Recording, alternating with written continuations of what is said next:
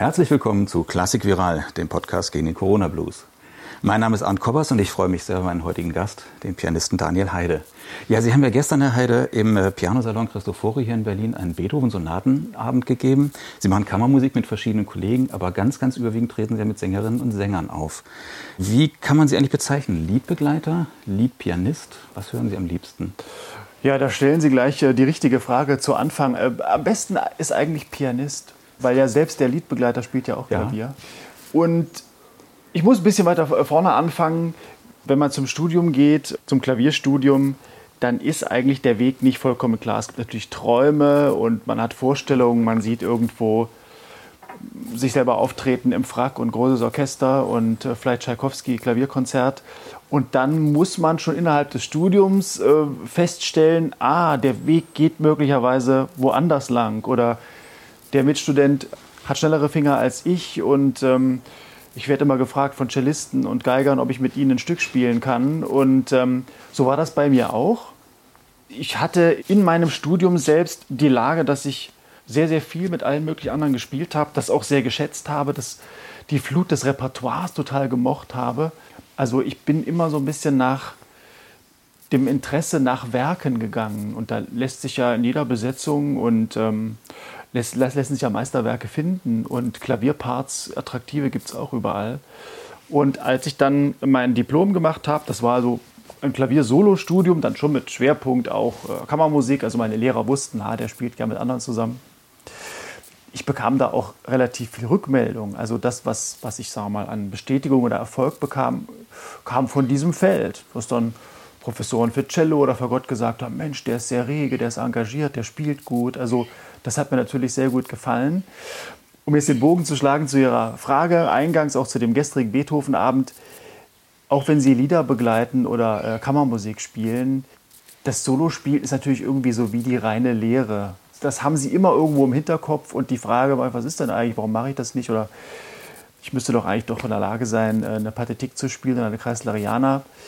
Das war immer da, auch wenn ich streckenweise da weit von entfernt war in den letzten Jahren. Doch jetzt gab es Corona und die Zeit, zu Hause zu sitzen, auch am Flügel und plötzlich ist ganz viel Raum, um nochmal an sich zu arbeiten. Mir ist es gelungen, bei allem Hoch und Runter auch der Seele in dieser Zeit dann doch das in, in Arbeit umzuwandeln und dann habe ich nochmal die Beethoven-Bände aufgeschlagen und nochmal viele Sonaten studiert. Mhm. Trotzdem nochmal nachgefragt, die Arbeit mit Sängerinnen und Sängern, die machen sie ja nun doch irgendwie ganz überwiegend, wenn man so in ihren Terminkalender guckt. Ja, ist das irgendwie eine Passion geworden oder sind sie da so einfach reingerutscht und weil sie dann immer wieder gefragt werden, gebucht werden, weil es gut läuft, sind sie drin geblieben? Also die Passion gibt es schon relativ lange und das hat äh, einen ganz speziellen Grund. Meine Mutter ist Pianistin gewesen, auch Sängerin, allerdings hatte so eine kleine Chanson-Karriere in der ehemaligen DDR Sie kommt aus der Zeit, wo man noch Schallplatten hörte und sie hat das mit großer Leidenschaft betrieben. Und die Schallplatten, die sie hörte, die standen auch immer dann neben dem Schallplattenspieler. Das Schallplattencover ist ja größer als das von der CD, also das fällt auf der Schrankwand immer auf. Und ich kann mich gut erinnern, dass da Schallplatten standen, Brahms Lieder mit Olaf Bär, Löweballaden mit Hermann Prey. Also diese Menschen waren da schon äh, ganz präsent, auch sichtbar in, in unserer Wohnung. Und ich habe dann, sagen wir mal so, als pubertierender Jüngling mich nicht so auf Rockmusik gestürzt, sondern habe auch sag mal, das ähm, sensible, feingeistige gesucht und fand dann unter anderem die Schumann-Aufnahmen mit Peter Schreier, Norman Schettler. Und das gefiel mir so wahnsinnig gut. Also diese besonders feinsinnige Art des Klavierspielens. Ich habe den Eindruck gehabt, das Klavier klingt in Verbindung mit einer Gesangsstimme nochmal anders. So wie in, in der Dichterliebe von Schumann oder in bestimmten Richard Strauss-Liedern. Das ist nochmal was, ja, was, was ganz ähm, Besonderes und Eigenständiges. Und das fand ich immer ein, ja, eine Musikform, die es anzustreben gilt. Natürlich habe ich dann feststellen müssen, auch im Studium, als ich die ersten ähm, Lieder gespielt habe mit Mitstudenten, ah, so eine Gesangsstimme ist natürlich sehr individuell. Jeder klingt anders, fast immer wie ein anderes Instrument. Und ich dachte nun, ja, wenn ich mich mit einem Bariton treffe, dann wird das ungefähr so ähnlich sein wie Fischer Dieska oder Olaf Bär. Das war dann nicht der Fall. Man muss da sehr viel suchen, auch Glück haben, dass man dann auf junge Künstler trifft, die einem gefallen und die ähnlich musizieren wollen wie man selber. Und das hat dann doch relativ lange gedauert. Ich komme aus einer kleinen Stadt, in Thüringen, aus Weimar. Da gibt es auch eine Musikhochschule, da gibt es auch eine Gesangsabteilung. Aber ich muss sagen, ich habe dann dort im Studium nicht die Gleichgesinnten gefunden, die ich mir gewünscht hätte. Viele wollten in die Oper gehen ähm, und fanden Liedersingen nicht so attraktiv.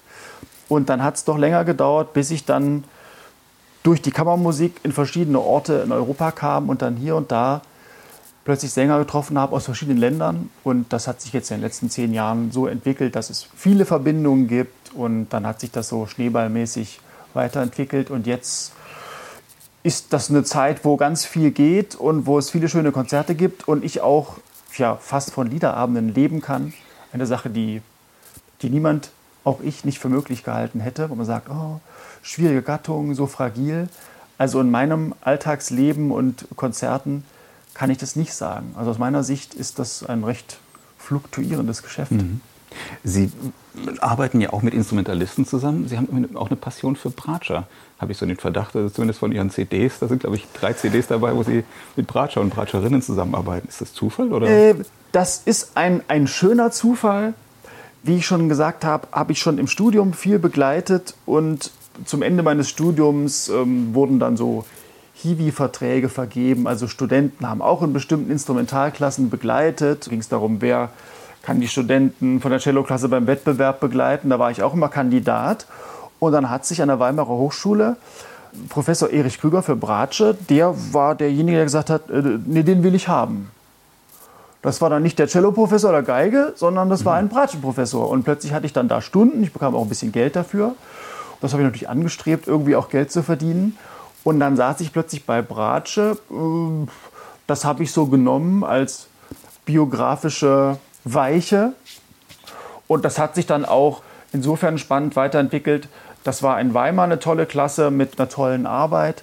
Ich habe da als klavierspielender Assistent wahnsinnig profitiert von diesem Professor, musikalisch und menschlich. Dann gab es irgendwann den Schritt, dass ich mal bei einem Meisterkurs von Tabea Zimmermann auch begleitet habe die suchte gerade für ihre Klasse einen neuen Pianisten. Dann habe ich das noch parallel in Berlin gemacht. Also das war dann schon die Creme de la Creme des Bratschenspiels. Mhm.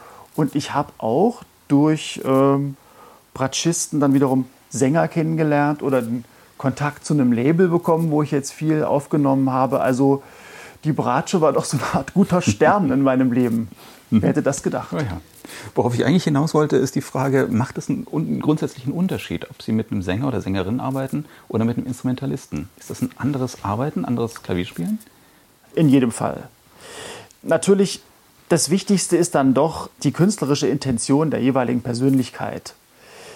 Was ganz klar ist, man spricht in der Kammermusik oder auch überhaupt in der Musik oft vom Atmen. Ihr müsst zusammen atmen und die Phrase atmen. Das ist natürlich dann beim Gesang noch viel deutlicher nachgeschnitten, weil da muss man atmen, sonst fällt man um und läuft blau an. Und die Phrasen sind wahnsinnig deutlich gegliedert, weil es gibt einen Text und nach so und so vielen Worten kommt ein Komma und da würde es sich anbieten zu atmen.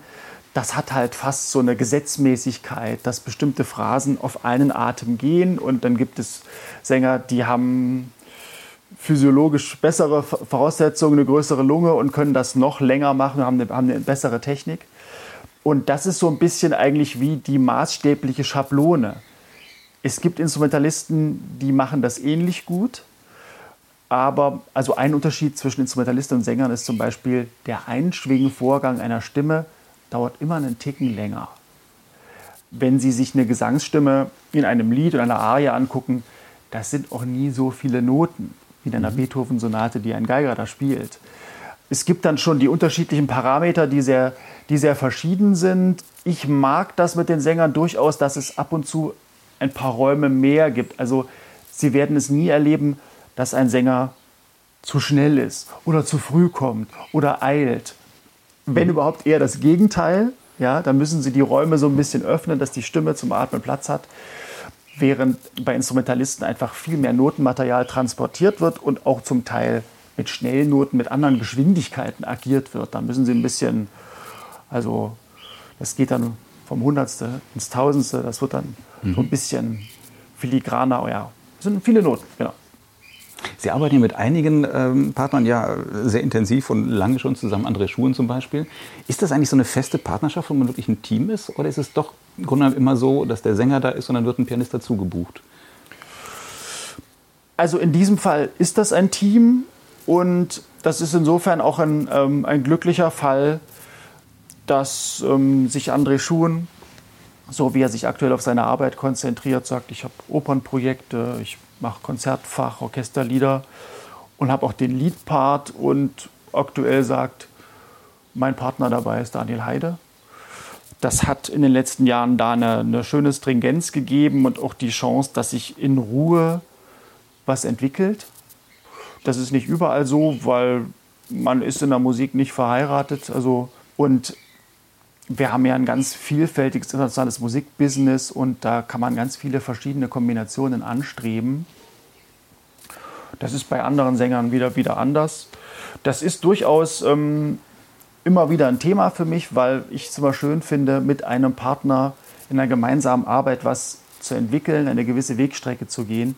Wenn man das nur punktuell macht, so gebucht für einen Abend, dann ist das eine Momentaufnahme, die kann gut gehen, aber ich finde oft, man kommt nicht so richtig in die Tiefe und das Spielen hat dann nicht die Ruhe, die man nur bekommen kann, wenn man sich gut kennt und sich gegenseitig auch vertraut.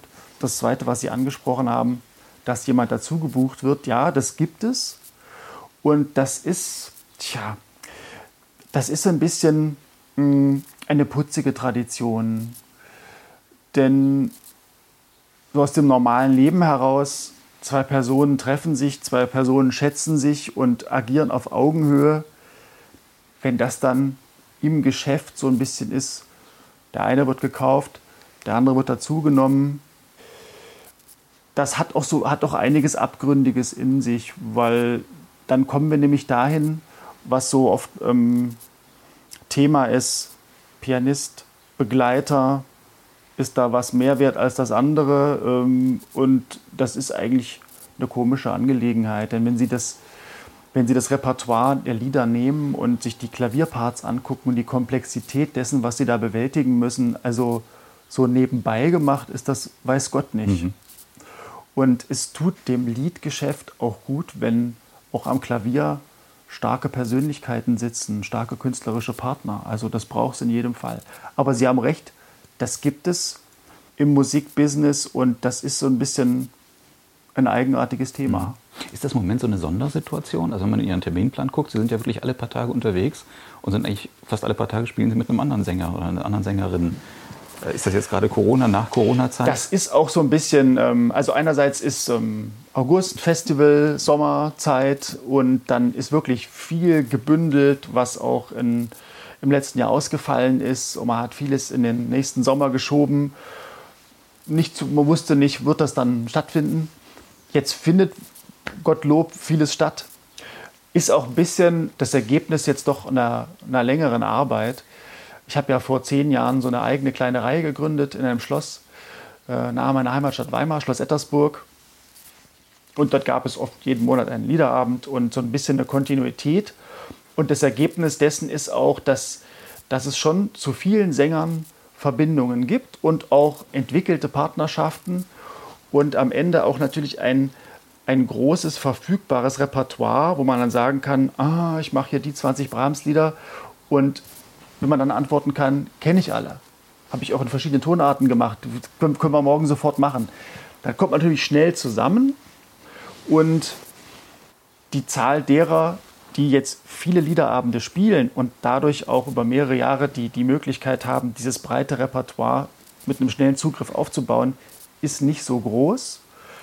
Und dann kommt es vielleicht auch zu einer Häufung. Mhm. Vielleicht ist ein Grund, dass meine Partner und ich, dass wir hier und da was richtig gemacht haben. Vielleicht mhm. auch. Mhm.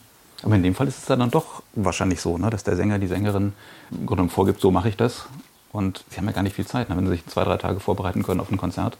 Und dann ja, steht aber, schon wieder das nächste Konzert an. Ja, aber wenn, wenn, wenn, wenn, wenn Sie genau schauen jetzt im Terminkalender, da gibt es halt viele ähm, Konzerte mit André Schuhen. Die Programme, die wir spielen, die gibt es schon seit mehreren Jahren. Das ist viel aufgeführt, viel geprobt. Mhm. Dazugekommen ähm, ist der Bariton Konstantin Krimmel. Da gibt es auch inzwischen eine, ja, schon eine enge Freundschaft und auch die Stücke sind öfter gelaufen. Der ist zehn Jahre jünger als André Schuhen. Da gibt es also Repertoire, was er neu lernt, was ich schon gespielt habe. Also da hilft man sich gegenseitig. Und es sind nur ganz wenige Termine, wo das so eine neue, kurze Begegnung ist. Das ist immer aufregend, jemand Neues zu treffen, ist immer spannend. Aber wie ich eben schon gesagt habe, ich, ich finde es schöner, wenn nach dieser ersten Begegnung weitere folgen und man irgendwann aus der gemeinsamen Arbeit, aus der Erfahrung schöpfen kann und dann das mit einer großen Ruhe machen kann. Dann ist selbst in einem, in einem stressigen oder stressig aussehenden Terminplan ist dann eigentlich eine Ruhe drin. Man trifft sich und man weiß, das haben wir schon gemacht. Jetzt fange ich an zu spielen, du fängst an zu singen. Also es entsteht da schon was Gemeinsames. Absolut. Ja. Geht nur so. Mhm. Mhm.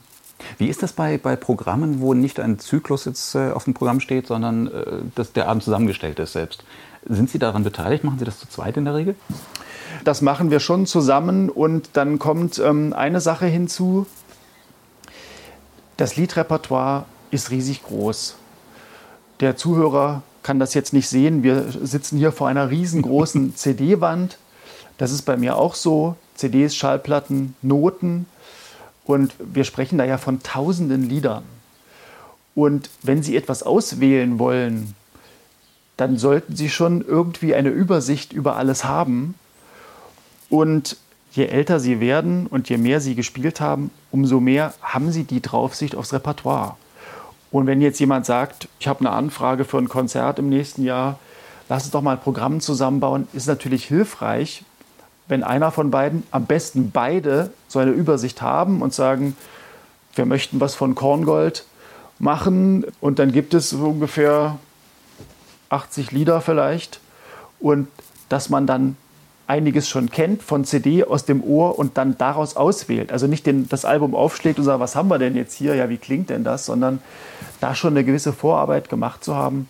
Und da kann man natürlich dann als, als Pianist oder vielleicht auch als der Ältere Empfehlungen geben, Anregungen geben. Beispielsweise, Sie machen wieder ein neues Schubert-Programm oder ein Hugo Wolf-Programm und sagen, Mensch, du hast jetzt schöne Sachen ausgewählt. Die meisten sind langsam. Brauchen wir hier und da noch ein bisschen was mit Bewegung oder da endet die erste Gruppe. Das wäre doch schön, wenn wir da so ein bisschen dem Affen Zucker geben und das mit knalligen Schlussakkorden endet zum Beispiel und sagen, da empfiehlt sich dieses Stück. Das ist schon auf jeden Fall eine gemeinsame Arbeit. Ich finde es immer toll, wenn junge Sänger kommen und sagen, guck mal, ich habe mir ja Folgendes ausgedacht und da ist ein Konzept und da gibt es 25 Stücke und Dramaturgie und ich sage, toll, herrlich, mhm. gefällt mir. Also das gibt es beides. Mhm. Ich habe vor langer Zeit mal ein Interview mit Helmut Deutsch gemacht, der mir dann sagte, also wenn man ähm, bestimmte Lieder mit so vielen Sängerinnen und Sängern gemacht hat, dann weiß man, es gibt nicht nur einen Weg, sondern es gibt viele verschiedene Wege, ein Stück zu machen. Und er sagte damals auch, ähm, also von gewissen Liedern hat er eigentlich keine Meinung mehr, was für ein Tempo sie haben sollen, was richtig ist. Äh, man muss schon so ein bisschen Chamäleon sein als Liedpianist, oder? Das in jedem Fall. Es ist eigentlich eine, eine ganz wunderbare Einsicht. Und das hat Helmut Deutsch genau richtig formuliert. Nehmen wir jetzt mal Schuberts Winterreise und das erste Stück.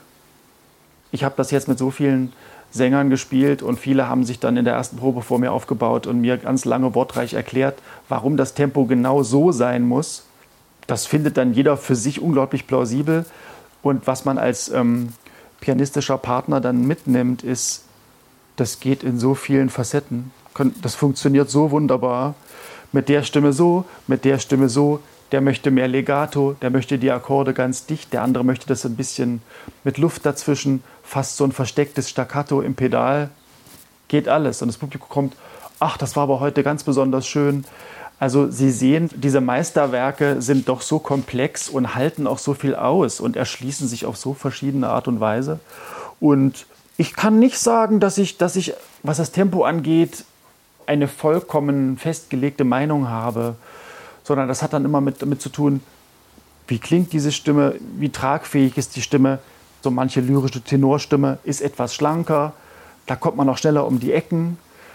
Bei einem gutturalen Bass brauchen Sie ein bisschen mehr Räume, die Stimme muss sich ein bisschen mehr ausbreiten, die Einschwingphase ist ein bisschen eine andere.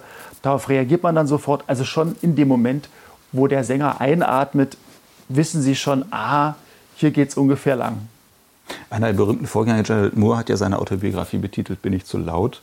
Ist das heute noch ein Thema? Ob Sie mit offenem Deckel, mit zuem Deckel, mit also, geschlossenem spielen? Das ist nach wie vor ein Thema und das kann man eigentlich ziemlich klar benennen.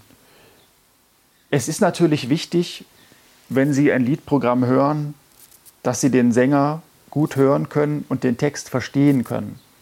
Gehen wir erstmal davon aus, dass der Sänger eine sonore, tragfähige Stimme hat und auch gut spricht. Und dann ist es auch mein eigener Wunsch, dass ich denjenigen gut verstehen kann. Weil ich weiß, dass über das Verstehen des Textes sich unsere Musik transportiert. Und ich sehe dann, jetzt um das mal mit dem Wort Erfolg zu verbinden, also wir können auch an so einem Abend einen Erfolg haben, wenn sich die Message des Sängers gut ausbreiten kann. Und ähm, das Ego eines Pianisten hängt ja noch nicht an laut und leise, ja. Also die Wahrnehmung des Pianisten am Klavier geht ja über ganz, ganz viele andere Parameter und ähm, da hat man natürlich immer eine große Aufgabe. Es geht um die Raumakustik, es geht über den Flügel, Größe, Zustand, ist der gepflegt, ähm, donnert das, äh, ist das ein, ein etwas brillanteres Instrument und der Raum hat eine, eine Überakustik und das ver verstärkt sich dann. Da haben wir auch so ein bisschen, tja, oft so eine widersprüchliche Situation. Die Musik, nehmen wir jetzt Schubert, Schumann, ist zu einer Zeit geschrieben, da waren die Flügel kleiner und leiser. Jetzt spielen wir auf den großen Konzertbühnen Steinway D-Modelle. Dann gibt es den Anspruch, den Flügel ganz aufzumachen. Das ist so ein bisschen da steckt auch eine Eitelkeit dahinter. Ich verstehe schon, warum das viele Kollegen so wollen oder warum mir das auch immer wieder gefällt. Natürlich das, was ich im Klavier spiele, das bildet sich relativ klar ab. Aber wer einmal in der Flügelkurve eines geöffneten D-Flügels gestanden hat, also da kommt schon eine ganz schöne Wucht der Klang von hinten und Sie können bei bestimmten Stücken, wo es viele Noten gibt, wo es flirrige Begleitungen gibt und sich dann auch die Töne so aufschaukeln. Also diese, diese Wolke, die können sie manchmal gar nicht bremsen. Und dann habe ich Partner, die sagen dann gerne halb auf, weil dann ist quasi Schulter, Hals und Kopf hat die Wolke nicht so und die Ohren sind nicht ständig zugedröhnt von der Klavierbegleitung und man ist nicht so bedrängt, um selber stimmlich zu forcieren. Mhm. Also dieses Thema hat es ja mit Instrumentalisten auch viel gegeben. Beispielsweise Tabea Zimmermann hat mir gesagt, naja, um Kontakt zu haben, wäre das Stehen in der Kurve eigentlich auch sehr, sehr gut. Aber sie sagt, wenn sie dann den Klang direkt von der Seite bekommt, hat sie das Gefühl, ich muss noch ein bisschen mehr mhm. geben und noch mehr an den Steg und, und mehr losziehen. Deswegen stehen Geiger, Bratschisten, selbst Cellisten mit Holzpult stehen ja dann oder sitzen dann vor dem Pianisten oder leicht dahinter, weil sie das nicht haben wollen. Und es gibt da noch den, den speziellen Grund, an der Position neben dem Klavierstuhl hören sowohl Geiger und Pianist, hören beide genau dasselbe. Mhm. Das ist überhaupt ein Ding, darauf macht sich niemand Gedanken. Also da, wo ich sitze und vor mir das Notenpult habe, nochmal wie, so ein, wie so eine Sperre, das, was ich da höre, ist was ganz anderes als das, was in der Mitte aus dem Flügel kommt. Mhm. Also ich spiele manchmal schön vor mich hin und dann sagt der Sänger, kannst du mal ein bisschen leiser spielen? Ich, was meint er jetzt? Also an meinem Ohr klingt es ganz feenhaft. Bin ich zu laut? Ja. Also es ist nach wie vor ein Thema, aber man kann das eigentlich insofern entstauben von dem Klischee, der buckelnde Begleiter, der sich immer zurückhält. Nee, es geht einfach darum, dass am Ende das balancemäßig stimmt und ich meinem Sänger die Freiheit gebe, also in allen Nuancen, auch in den leisesten Nuancen, die Botschaft des Textes und der Musik zu versenden und ich das nach Leibeskräften unterstütze, aber halt diesen, diesen filigranen Grad immer im Auge und im Ohr habe. Mhm. Aber lesen Sie das immer noch in Kritiken, dass Sie so den, den Sänger, die Sängerin äh, einfühlsam begleitet hätten und äh, sich schön angepasst hätten? Also man, man, muss ja doch wahrscheinlich als Liedpianist äh, damit umgehen können, dass der Sänger, die Sängerin die Lorbeeren einheimst und die eigene Arbeit nicht so wirklich wertgeschätzt wird oder nicht angemessen wertgeschätzt wird. Also Sie haben, Sie haben jetzt schon die Vokabel gesagt mit dem Einfühlsam. Also ich empfinde das, was ich da am Klavier spiele, unter viel mehr Anforderungen und Parametern. Also einfühlsam wäre da eigentlich nur ein Adjektiv, aber Sie haben recht, man liest das sehr, sehr oft, wenn Sie eine CD aufgenommen haben. Da kommt dann 95 Prozent zum Stück und Aufnahmetechnik und Sänger und am Ende am Klavier begleitet der mhm. Einfühlsam sowieso. Obwohl das oft gar nicht stimmt. Also oft höre ich nichts Einfühlsames. Und es soll manchmal auch gar nicht einfühlsam sein. Also das geht ja nach dem Charakter der Musik. Mhm. Tja, damit muss man irgendwie leben. Und äh, was dann doch erstaunlich ist, das ist ein Journalistenthema. Also die Frage, wie fühlen Sie sich als Begleiter? Fühlen Sie sich zurückgestellt? Das muss doch schlimm sein für Sie. Das ist eigentlich ausschließlich in Interviews und in Rezeptionen ein mhm. Thema. Mit dem Publikum schon auch, aber das Publikum kann den Pianisten noch sehen und man darf nicht verkennen, das ist jetzt bisschen eine kitzelige Sache. Das Publikum hat natürlich auch vokal immer seine Lieblinge. Es gibt Fanpublikum, die hören sehr gern Baritonstimmen. Die gehen dann auch in den Liederabend, weil gerade kein Bariton da ist, hören sich Tenor an oder Mezzosopran oder Sopran. Und da gibt es dann auch schon mal den Satz, ja, Sie wissen ja, ich mag dieses Stück wahnsinnig gerne von einem Bariton gesungen. Ich bin heute trotzdem gekommen und ich habe mich heute sehr auf Ihr Spiel konzentriert das ist schön zu hören. Das soll nicht so sein, sondern es soll eine Gesamtheit sein, aber das gibt es schon auch. Und ähm, ich traue gern dem Publikum mehr zu, als nur wahrzunehmen, da sitzt jemand einfühlsam und, und rücksichtsvoll am Klavier, sondern also hoffentlich aktiv agierend in mhm. allen Facetten. Mhm. Und trotzdem ist doch die Liedbegleitung, das, äh, das ist irgendwie so ein Spezialistentum, oder? Es gibt, es gibt so ein paar Starpianisten, die immer mal wieder mit Sängerinnen, mit Sängern auftreten. Aber in der Regel ist es doch, habe ich das Gefühl, das ist eine ja quasi fast schon eine abgeschottete Szene. Das sind einige, einige Pianisten, die immer wieder gefragt werden, die immer wieder auftauchen als Liedbegleiter. Ja, das ist auch so ein bisschen rätselhaft. Also ich verstehe, ich verstehe verschiedene Solisten, erfolgreiche Solisten nicht, warum sie nicht aktiver in der Kammermusik und auch beim Liederspielen auftauchen. Weil wenn man jetzt nur das Repertoire anschaut, nämlich jetzt Claude Debussy, Klavierwerke, fantastisches Repertoire, toll, aber Violinsonate und Cellosonate, das müssen Sie doch spielen als Pianist. Das ist ja großartig. Das sind also auch Konzertstücke mit, mit, auch mit, mit tollen Schlüssen, also da passiert was. Oder dann nehmen Sie ähm, den Zyklus, den, den Baudelaire-Zyklus von Debussy, fünf Lieder. Das erste Lied Le Balcon, neuneinhalb Minuten. Das ist Klaviermusik. Neuneinhalb Minuten. Das ist nicht vier Minuten oder drei Minuten mhm. eines Preludes. Aber das mag an verschiedenen Dingen liegen, dass, dass man dann doch das große Repertoire oft nicht im Ganzen übersieht. Ich meine, wir haben mit 400 Jahren Musikgeschichte zu tun, die wir auf den aktuellen klassischen Musikpodien bedienen da kommen sie ja gar nicht hinterher. Das ist ja nur was für Maniacs. Mhm. Oder nehmen wir Schubert. Also wenn Sie als Pianist Schubert Klaviersonaten spielen und das gefällt Ihnen gut, dann müssen Sie auch die beiden Klaviertrios spielen. Das ist ja fast noch mhm. besser. Mhm.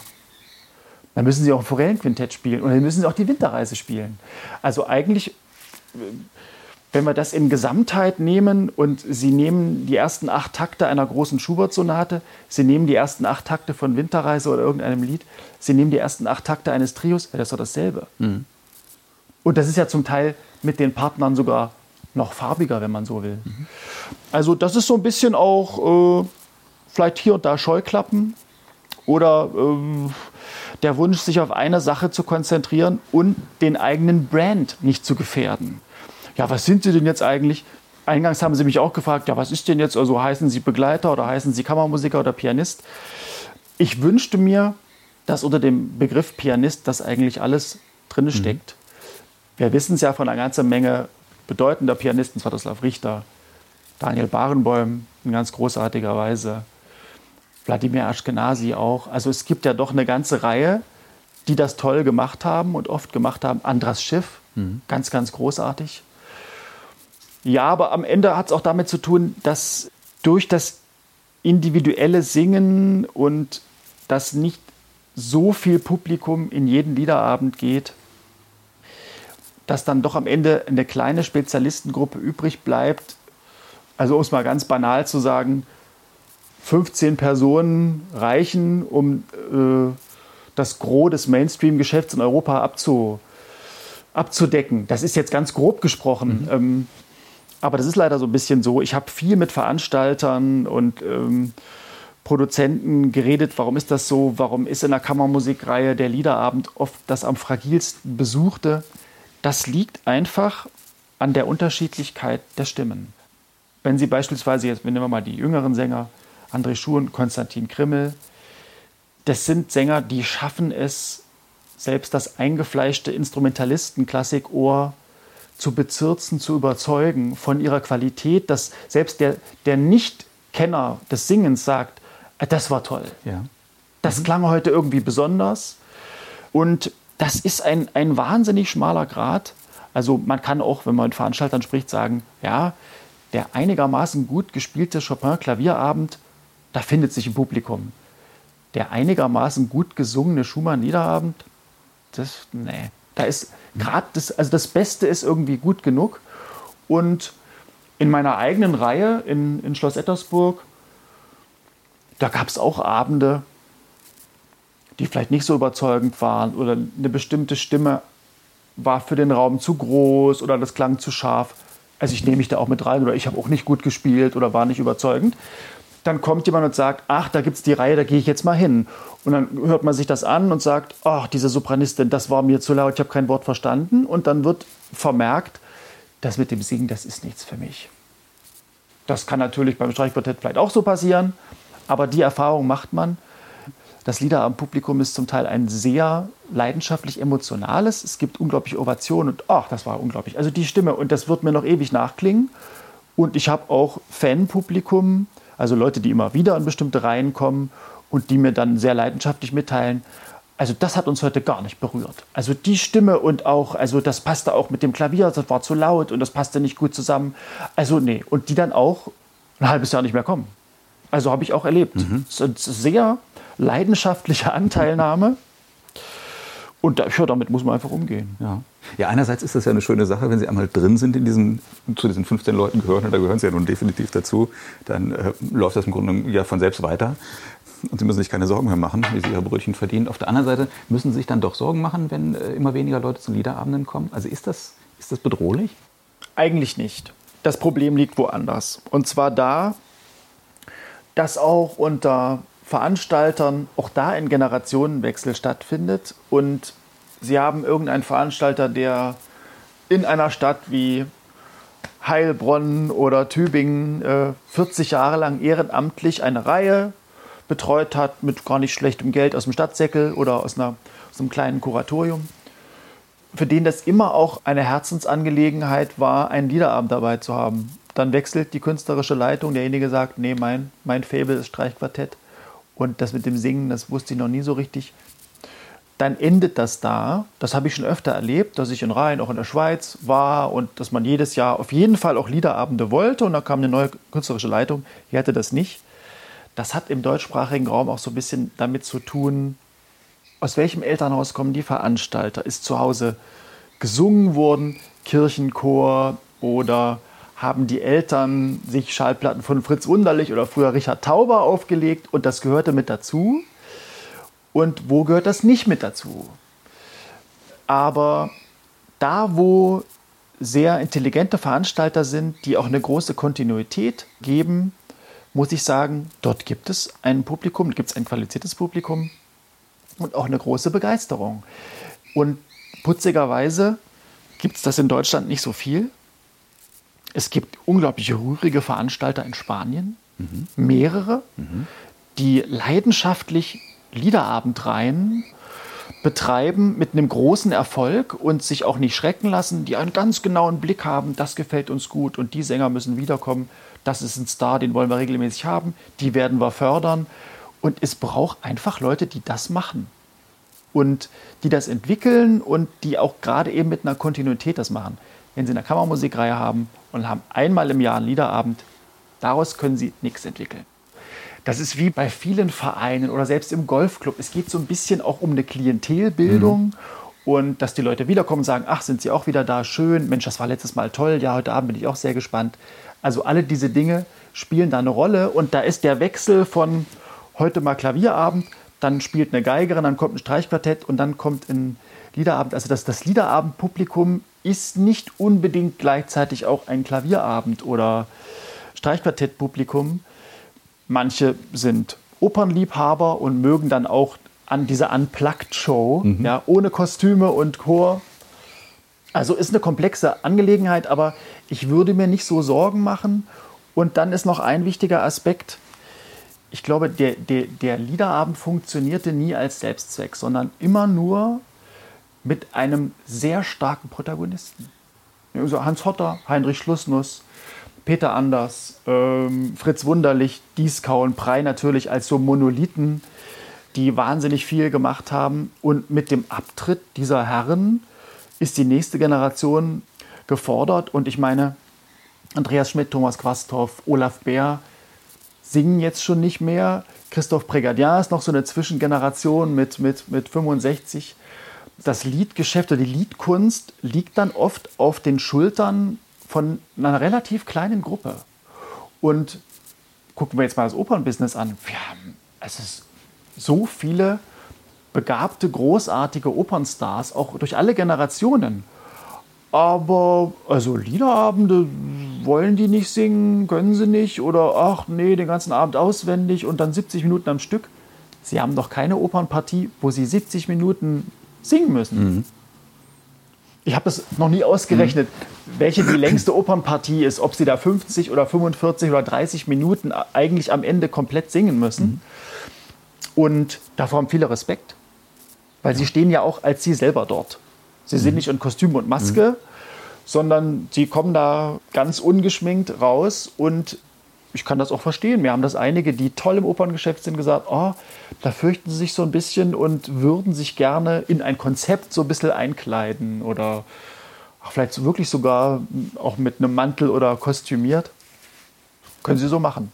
Aber das alles führt dazu, dass es doch so ein bisschen mit diese Fragilität hat, aber von der Sache her erlebe ich eigentlich immer wieder eine große Begeisterung und das kommen auch jüngere Leute dazu. Mhm. Helmut Deutsch hat mir mal gesagt, das war in den 60er Jahren auch nicht anders. Mhm. waren auch sehr viele Ältere, die dann vielleicht hingebungsvoller waren oder mehr Zeit und das mehr genießen konnten. Ich nehme das an mir selber wahr, dass ich, dass ich, wenn ich in ein Konzert gehe, jetzt auch mehr Ruhe habe als vor 20 Jahren, mich dem anders hingeben kann. Mhm. Diese ganzen alten Sänger oder einige von den alten großen Sängern äh, kennen Sie auch nicht nur vom von, von, von LPs oder von CDs, sondern auch persönlich. Sie haben ja Meisterkurse noch genommen bei Dietrich Fischer-Dieskau, bei Christopher Ludwig, habe ich gelesen. Ja, war das eine besondere Sängergeneration oder würden Sie sagen, die heutigen Sänger sind platt gesagt genauso gut, nur eben nicht mehr so bekannt außerhalb der Klassikszene, sodass sie nicht mehr dieses Riesenrenommee haben, wie damals Fischer-Dieskau und diese ganzen Namen wunderlich? Naja, Dietrich Fischer-Dieskau war natürlich insofern was Besonderes, wenn man allein die Menge des Repertoires nimmt, die er gesungen hat. Man fragt sich, wann hat er das gemacht? Allein alles auf CD. Also wenn man das mal ausrechnet, der Mann muss ja jede Woche in der Siemens Villa gestanden haben und mindestens 60 Minuten Musik aufgenommen haben. Das zeigt uns natürlich, da gab es auch eine ganz tolle Verbindung noch zu den bundesrepublikanischen Rundfunkstationen. Das war ein System, da wurde noch richtig geackert, da gab mhm. es viele Festangestellte und der Laden lief einfach. Mhm. Und natürlich auch aus der Generation, nehmen wir noch 50er, 60er,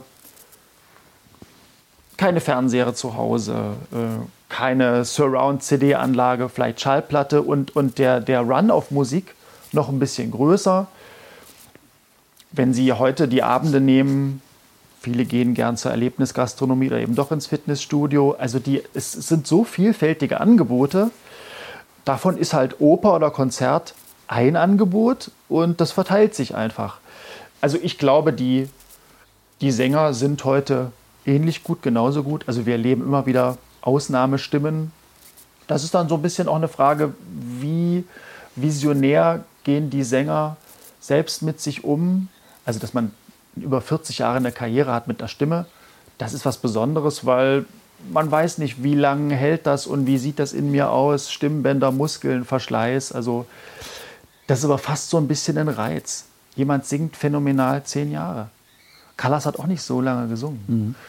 Und das ist natürlich dann bei, bei Dieskau und Prey oder Peter Schreier, ja, das sind also nicht nur für den deutschen Raum, sondern international schon ja, Koryphäen besonderen Schlages. Also ja, hoffen wir, dass es das nach wie vor gibt. Also ich, ich seh, blicke da eigentlich positiv drauf. Mhm. Singen Sie eigentlich selbst auch oder ist das eher so ein, so ein theoretisches Wissen? Ich meine, Sie müssen ja eine Menge über Stimme wissen. Also mit meinem Singen, das ist so ein bisschen so ein, so ein kleines Geheimnis. Also ich habe es eingangs gesagt, meine Mutter war auch Sängerin, hat Chansons gesungen. Ich mache das für mich selten, dass ich singe und mich begleite. Das dann auch eher chansonesque oder, oder Jazz- oder Liedermacher-Style ich kann auch ein paar Lieder singen, das klingt aber dann eher so, als würde ein Schauspieler mhm. was singen, das ist keine ausgebildete Stimme. Und was Sie jetzt sagen mit, ähm, mit Wissen über Stimmen, also wenn Sie viele Jahre mit Sängern arbeiten und viel beobachten und finden bestimmte Dinge immer wieder, dann bekommen Sie schon ein, ein Ohr für ganz, ganz vieles. Und wenn Sie viele CDs hören und eine dasselbe Stück in verschiedenen Aufnahmen, also dann bekommen Sie schon ein Bild, ein Gespür emotional. Ich würde jetzt eher sagen, ja, eine Ahnung und ein Gespür, Wissen, das klingt so ganz faktisch. Es gibt bestimmt auch ein Wissen, aber. Mhm. Sie haben vorhin gesagt, es gibt tausende von Liedern, es gibt ein Riesenrepertoire. Aber ist es nicht doch so, dass sich das äh, überwiegend dann auf einen, einen, einen, engen kleinen Kanon irgendwie beschränkt? Dass Sie ganz, ganz überwiegend für Schubert, Schumann, vielleicht noch Mahler und Hugo Wolf spielen müssen? Ja, das ist auch sehr schade. Das hat verschiedene Gründe. Das ist manchmal ein, ähm, ein geschäftsmäßiger Grund, dass Veranstalter wissen, wenn ich mit einem jungen Bariton die Winterreise programmiere, werden Leute kommen. Das ist bei einem Symphoniekonzert mit einem, mit einem Pianisten als Solisten ähnlich. Also mhm. ich würde sagen, der spielt Beethoven drittes Klavierkonzert oder er spielt heute Kratschaturia Klavierkonzert. Oh, mhm. kriege ich nicht. Mhm. Mozart, D-Moll-Konzert, ach schön. Er macht Tchaikovsky äh, drittes. Ah, oh, nee, nicht das erste. Ah. Also, es braucht dann wieder eine ganz große Kontinuität eines Veranstalters. Da brauchen Sie ein, ein Publikum, was regelmäßig kommt, was sieht, die Reihe ist gut, die Solisten sind gut, die Programme waren immer gut. Wir vertrauen dem Veranstalter und wenn da jetzt ein Programm ist, wo ein bisschen Richard Strauss Lieder kommen, dann kommt aber Zemlinski, Franz Schreker und auch äh, Lieder von Alban Berg können wir auch hingehen und entdecken vielleicht, das ist ja wahnsinnig gut. Mhm. Oder wenn man heute nimmt, ich liebe Lieder von Wolfgang Riem. Ist ja mhm. wunderbar. Die Stimmung, die Texte, die er vertont. Unglaublich, ich muss mal einen Schluck trinken. Mhm. Das Repertoire ist riesengroß und vielfältig. Ich hätte gern mehr Farbe drin. Aber gerade wenn man auch wieder, immer wieder mit jungen Leuten singt, die kommen natürlich und sagen, ach, ich lerne jetzt gerade den Eichendorff-Kreis von Schumann. Mhm. Also auch in der immer wieder Erneuerung der jungen Generation, die nachkommen, die wollen natürlich die Masterpieces auch mhm. alle, alle erst mal singen mhm. und lernen. Aber auch so eine Winterreise haben Sie die nicht irgendwann über? Dass Sie sagen, also jetzt muss ich mal ein Jahr Pause machen. Also ich kann sagen, dass sich der Zugang dazu verändert. Das geht so in Wellen. Ich kann mir eine Einstellung dazu machen, was schön ist. Man ist irgendwann ein bisschen distanzierter, aber auch ein bisschen durchlässiger und kann das auf eine andere Art und Weise mal so kommen lassen, dann ist das hoffentlich im Moment des Konzertes mit einem präsenten Solisten immer wieder interessant. Hat auch damit zu tun, ist der Konzertmoment überhaupt für einen interessant? Dann ist Winterreise immer wieder auch ein gutes Stück. Aber es gibt durchaus Stücke, wo ich sage, das muss ich nicht so oft haben. Das ist so ein bisschen, ja, sind so ein bisschen zersetzende Gedanken, auch bei großen Zyklen, wo ich sage, Mensch, das sind 20 Lieder, das und das. Naja, gut, dem gehört jetzt nicht meine ganz große Liebe. Auch gestern Abend habe ich ja Beethoven-Sonaten gespielt und habe dann auch zwischendrin gedacht, oder spätestens bei der Zugabe, da habe ich dann einen, einen Satz aus einer späten Beethoven-Sonate gespielt. Da kann ich natürlich danach beim Bier den Freunden sagen, das mag ich besonders gern. Oder da geht mir das Herz auf. Mhm. Und es gibt dann durchaus äh, Stücke, die spielen sie, die sind, müssen sie viel üben und ähm, am Ende können sie sagen, ja, viel Arbeit, aber so ganz tief rein geht das bei mir nicht. Also das kann man dann abends beim Wein, so im, im Vier-Augen-Gespräch mhm. natürlich immer, immer sagen. Also es gibt da Sachen, die mag man mehr und mag man nicht so sehr. Das ist dann natürlich bei dem Repertoire, was Sie eben angesprochen haben, was nicht kommt, oft natürlich spannend, weil, weil die Erstbegegnung oder überhaupt die Begegnung mit, einem, mit einer Gruppe von Liedern, die Sie selten spielen, das hat natürlich was Neues und äh, bringt eine andere Begeisterung und Spannung, einen anderen Ohrwurm vielleicht. Mhm. Ja. Und sie spielen wahrscheinlich auch ganz, ganz überwiegend romantische Musik. Ne? Also selbst klassische Moderne und was wird schon schwierig. Und gibt es heute noch, gibt es aktuelle Komponisten, die tatsächlich Lieder schreiben, die interessiert sind an dem Genre? Oh, ganze Menge. Oder muss also, man da wirklich für kämpfen, dass jemand...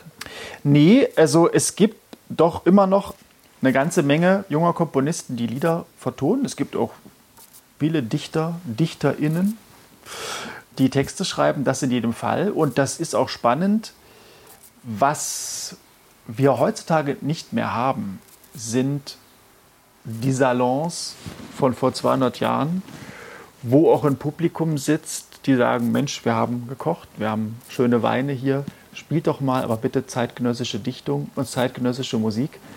Das gibt es kaum.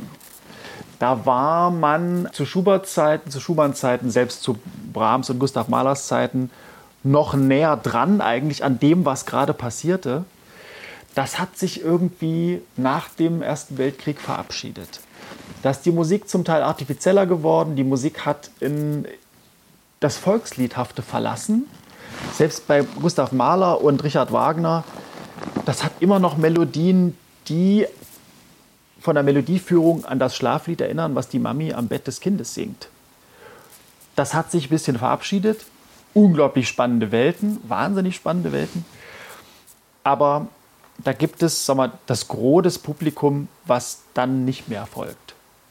Und dann haben wir jetzt, was zeitgenössisches Liedrepertoire angeht, auch nicht mehr so einen natürlichen und flüssigen Auswahlprozess, dass man sagt, das ist klar, dass, dass, wir, dass wir den Liederzyklus von Jörg Wiedmann spielen und den von Aribert Reimann und dem Riem, das kommt ganz oft und dann können wir 20 Jahre später sehen, das ist das beliebteste, das kommt natürlich jetzt immer weiter. Also das zeitgenössische Musik ins Repertoire hineingeht und ab dann gespielt wird. Das haben wir in der Oper ja genauso. Also mhm. nennen Sie mir ein paar Opern, die in den letzten 30 Jahren uraufgeführt wurden und die dann ins große Opernrepertoire eingegangen sind. Hm. Obwohl ich jetzt ähm, bei dem Schau in die Tiefe sagen muss, also ich habe für mich durchaus Repertoire gefunden, was ich toll finde, mhm. was, ich, was ich gern spielen würde, was ich sehr atmosphärisch finde und was sich lohnen würde. Aber da haben sie dann doch noch mehr Schwierigkeiten, den Saal voll zu kriegen und auch ähm, das Publikum zu begeistern. Und ich habe so viele Rückmeldungen von Publikum bekommen, die verdeutlichen, womit man es da zu tun hat. Also da gibt es ähm, Herrschaften, die leidenschaftlich gerne Liederabende gehen, die ihren ganzen Sommer bei der Schubertiade in Schwarzenberg verbringen und wenn sie einen Liederabend spielen, und da gibt es dann eine Gruppe Lieder von Gabriel Fauré und von Debussy, kommen die Leute und sagen, ja, das ist ja durchaus interessant, aber bei den französischen Stücken klingt ja eins wie das andere, nicht? Mhm. Das meinen die nicht böse oder sie ahnen auch nicht die Tragweite ihrer Äußerung, aber da sehen sie schon, ich will jetzt nicht sagen, was der Bauer nicht kennt, schmeckt nicht. Aber so ein bisschen sowas hat das auch und sie müssen da unglaublich dran rühren, müssen die Stücke einführen. Vielleicht sollten wir einfach auch, was das Lied angeht, das 19. Jahrhundert als eine unglaublich goldene Zeit betrachten, als Blütezeit. Und aus diesem Parnas schöpfen wir. Und das Zeug taugt so viel, dass es immer mhm. noch frisch ist und die Leute begeistern kann. Mhm. Vielleicht klingt aber auch so fliegen Debussy-Lieder eins wie das andere, weil man den Text nicht versteht. Wie wichtig ist der, ist der Text? Vielleicht das letzte letzten Aspekt jetzt in diesem Lied. Äh, ähm, Wie wichtig ist der Text? Gibt es Lieder, wo Sie sagen, das ist tolle Musik, spiele ich gerne, auch wenn der Text Murks ist?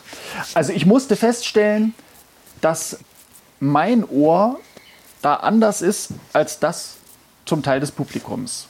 Auch jetzt von der ähm, reiferen oder älteren Generation, da gibt es viele, die sich bei Goethe-Vertonungen über allen Gipfeln ist Ruhe doch an ihre Jugend erinnern, auch an Zeiten, wo man in der Schule noch Gedichte auswendig lernen musste und wo dieser Deutschunterricht doch sehr geprägt hat und man sich immer wieder gern erinnert. Also ich tue das auch, aber inzwischen habe ich in meinem Arbeiten, was weiß ich, eine Draufsicht auf 1000 Lieder und da geht es um ganz viele Facetten und ich kann selber sagen, also meine erste Lieblings-CD mit Debussy, mit Barbara Hendricks, bei der EMI und Michel Berov am Klavier. Ich verstand kein einziges Wort. Also ich hörte Worte, das klang toll in meinem Ohr. Also die, die, die Sprache klang auch wie Musik. Und ich habe dann irgendwann diese Dichtung von Verlaine und Baudelaire auch mal übersetzt. Das ist ja eine ganz andere Art von Dichtung als in der deutschen Romantik. Da gibt es so Gedankenfetzen und du kannst oft gar nicht eine genaue Geschichte verstehen, sondern das, die Sterne und der Windhauch in den Gräsern. Ja, wunderbar. Aber ich habe dann gemerkt, also das Verstehen dessen ist es nicht, was mich fasziniert. Mhm. Die Musik klingt, die Stimme klingt, wie gesprochen wird, die Bewegung, das, das Agieren, das ist die Lebendigkeit. Also ich konnte diese Debussy-Stücke nicht mehr leiden, als ich wusste, was der Text jetzt genau bedeutet. Und das geht mir bei bestimmten Dingern auch so. Also im russischen Repertoire, ich spreche ein bisschen Russisch, aber ich muss nicht alles verstehen. Und mhm. man muss dann auch mal ehrlich sein, worum geht es in Poesie? Liebe, Vermissen, sich sehnen, Tod, um diesen emotionalen Parnas. Und ach, ich kann mich dann auch manchmal wunderbar hingeben und dem folgen. Bisschen anders ist es bei Balladen. Wenn Sie die Bürgschaft von Schiller, einer Schubert-Vertonung singen, dann müssen Sie die Geschichte natürlich mhm. spannend erzählen. Aber viele Lieder haben nicht unbedingt eine spannende Geschichte, sondern sind so Momentaufnahmen wie so ein Blick aus dem Fenster und Sie sehen eine, eine Landschaft einfach. Das ist weder opernhaft noch, noch eine Story. Das ist einfach der Moment und der wirkt und mit Musik wirkt das für mein Ohr oft auch, ohne dass Sie alles ganz genau verstehen. Nicht, dass jetzt das mhm. Publikum oder die Kollegen mich zerpflücken, aber hier und da geht es auch noch um andere Dinge. Mhm. Aber ist es schwerer für Sie oder wäre es schwerer für Sie, einen, zum Beispiel einen russischen Liederabend zu arbeiten mit einem russischen Kollegen? Ich bin total begeistert von der unterschiedlichen Farbigkeit der Stimmen. Also ich suche das und habe so viele Entdeckungen gemacht. Also allein, Sie sagen Russisch, die russische Poesie behandelt ganz viele Dinge anders, als das die anderen Länder tun. Mhm. Also nehmen Sie Gedichte von, von Puschkin oder Tolstoi. Thema Tod wird ganz anders behandelt in diesem Land. Also da wird viel ausgeschmückter darüber gesprochen. Man hat fast das Gefühl, das scheint ein leidenschaftliches äh, Thema zu sein. Also A lernt man da ganz viel für den eigenen Horizont. Und das Singen, Verbindung mit Sprache, lebt ja vom Klang der Vokale. Und jede Sprache hat andere Vokalklänge. Mhm. Also das Russische zum Beispiel, da ist in jedem Vokal eine Bewegung drin. Im Deutschen das A, das E, das sind sehr statische Vokale, während sie im Russischen immer Bewegungen haben. Das führt dazu, dass für russische Sänger es durchaus schwierig ist, Deutsch zu singen. Also das eigene Sprachidiom von je, o, a zu übertragen und das wegzulassen, das zu reinigen, da haben die skandinavischen Kollegen weniger Probleme, Schweden mhm. ins Deutsche zu gehen. Schon im Norwegischen gibt es wieder ganz viele tolle Umlaute. Das, wenn Sie Krieglieder spielen äh, mit Norwegisch, also das ist ein, ein, ein Füllhorn an, an Schönheit der Vokale. Und das, also das, das liebe ich total. Mhm. Und da ist es gut, wenn Sie die Sprache lesen können und im Tschechischen, Je und Psche das alles irgendwie verstehen, wissen, das sind äh, Konsonanten und da kommt dann der klingende Vokal. Das ist dann schon hilfreich, aber ein großer Reichtum. Mhm. Werden Sie denn dem Lied äh, jetzt abschließend gefragt, so intensiv treu bleiben oder sind Sie jetzt doch auf den Geschmack gekommen durch diesen Beethoven-Sonatenzyklus, den wir da jetzt machen? Naja, ich, ich würde mir wünschen, dass es da eine schöne Balance gibt. Es ist kein Geheimnis, dass fast alle Sänger, mit denen ich zu tun habe, immer auch in der Oper engagiert bin.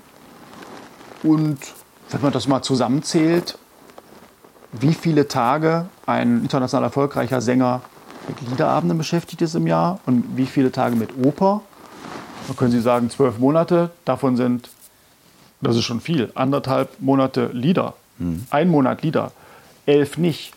Können Sie sagen, ich bin der pianistische Partner, was mache ich in den restlichen elf? Andere Sänger treffen, Also Solo-Klavierspielen ist natürlich, das ist gut für Sie, das ist gut für die Fingerhygiene, ähm, das ist gut für die Draufsicht auf die Musik überhaupt. Man gestaltet einfach den melodischen Fluss natürlich selber. Die melodische Idee müssen Sie als Solist selber bauen und dann sich möglichst selber begleiten, mit sich spielen. Und das Repertoire ist einfach so reizvoll, unerschöpflich und das ist gut. Ich, also ich betrachte das ganz liebevoll. Ich sehe da durchaus auch, auch meine Grenzen. Das ist fast so ein bisschen eine Liebhaberei und kann sehr gut anerkennen, dass es ähm, großartige Virtuosenkollegen gibt. Ich bewundere die und bin Fan und auch wenn das eine oder andere Stück mir solistisch auch gut gelingt, freue ich mich. Und wenn das Publikum das mag, freue ich mich noch mehr. Kammermusik wird bleiben. Aber es gibt auch noch andere Dinge, die mich interessieren. Also ich habe eine kleine Interviewreihe und Arbeit mit Schauspielern und Sprechern hat es auch mal gegeben. Also das künstlerische Feld ist doch relativ groß. Aber den größten Teil machen jetzt Liederabende aus und werden es wohl auch in der Zukunft schon haben.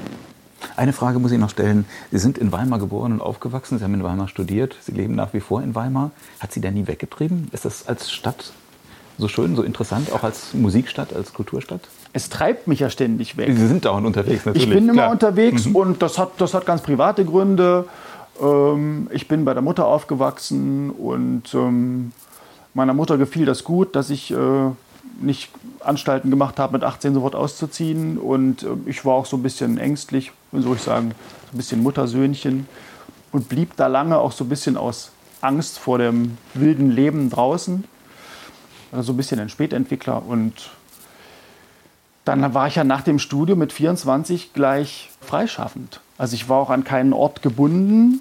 Und ich hatte dann ich immer noch eine sehr schöne Wohnung mitten in der Stadt in Weimar, ohne Nachbarn sehr, günst, sehr, sehr günstig und ich kann üben Tag und Nacht. Mhm. Das ist natürlich sehr, sehr viel wert und bis jetzt geht das in die, in die weite Welt hinaus von Weimar. Ich sage zwar mal Weimar, die, die Stadt Deutschlands, die am weitesten vom nächsten benutzbaren Flughafen entfernt ist.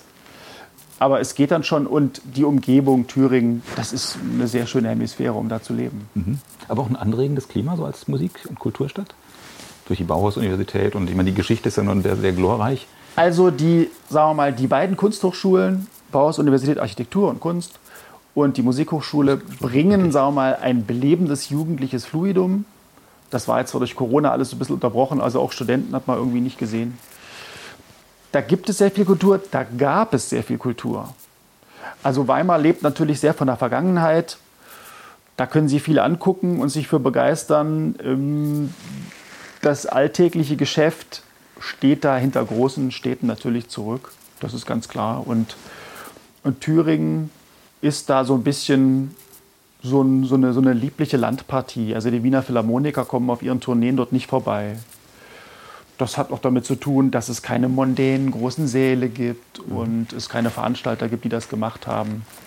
Also Weimar atmet da schon eine große Romantik mit der Schönheit der Stadt und ähm, auch mit den Bauten und Wohnhäusern von Liszt, von Nietzsche, äh, von den Bauhausmeistern, Goethe, Schiller natürlich.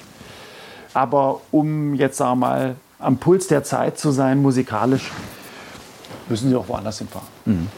Allerletzte Frage, wenn Sie mal irgendwie durchhängen und mal so ein bisschen äh, wieder guten Schwung und gute Laune brauchen, gibt es irgendeine Musik, die Ihnen hilft, wo Sie wissen, wenn Sie die auflegen oder wenn Sie die spielen selbst, dann geht es Ihnen wieder gut?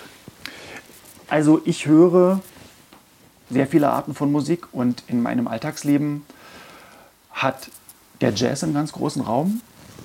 Das haben wir heute noch gar nicht ähm, berührt. Das war eigentlich, als ich ein kleiner Junge war, mein, mein Berufswunsch. Ach. Und auch nicht das Instrument Klavier, sondern Schlagzeug. Ah. Und das spiele ich auch jetzt seit Corona wieder mit größter Begeisterung. Schlagzeug? Ja. Aha habe äh, viel geübt und gespielt und gucke mal, wie sich das jetzt so entwickelt, in welcher Art von Formation ich da auftreten werde. Also diese Musik hat mich immer wahnsinnig gereizt und ist eigentlich jeden Tag präsent im Auto. Ich bin großer Schallplattensammler. Das liegt eigentlich jeden Tag auf. Viel Chansons, französische Chansons, Weltmusik, afrikanische Musik, brasilianische Musik. Mhm das brauche ich und das, ähm, das gibt mir auch einen guten Widerpart für das Spielen von klassischer Musik. Das ist oft so ein Ruhepol. Also ich komme manchmal gerne vom, vom, vom Schlagzeugspielen, um dann abends äh, ein Konzert zu geben am Klavier. Ja, ja da bin ich immer neugierig, ob wir Sie demnächst auch als Jazz-Schlagzeuger mal auf der Bühne oder in irgendwelchen Clubs hier in Berlin erleben werden. Ja, dann sage ich vielen Dank fürs Gespräch. Gerne. Heide. Vielen Dank fürs Zuhören.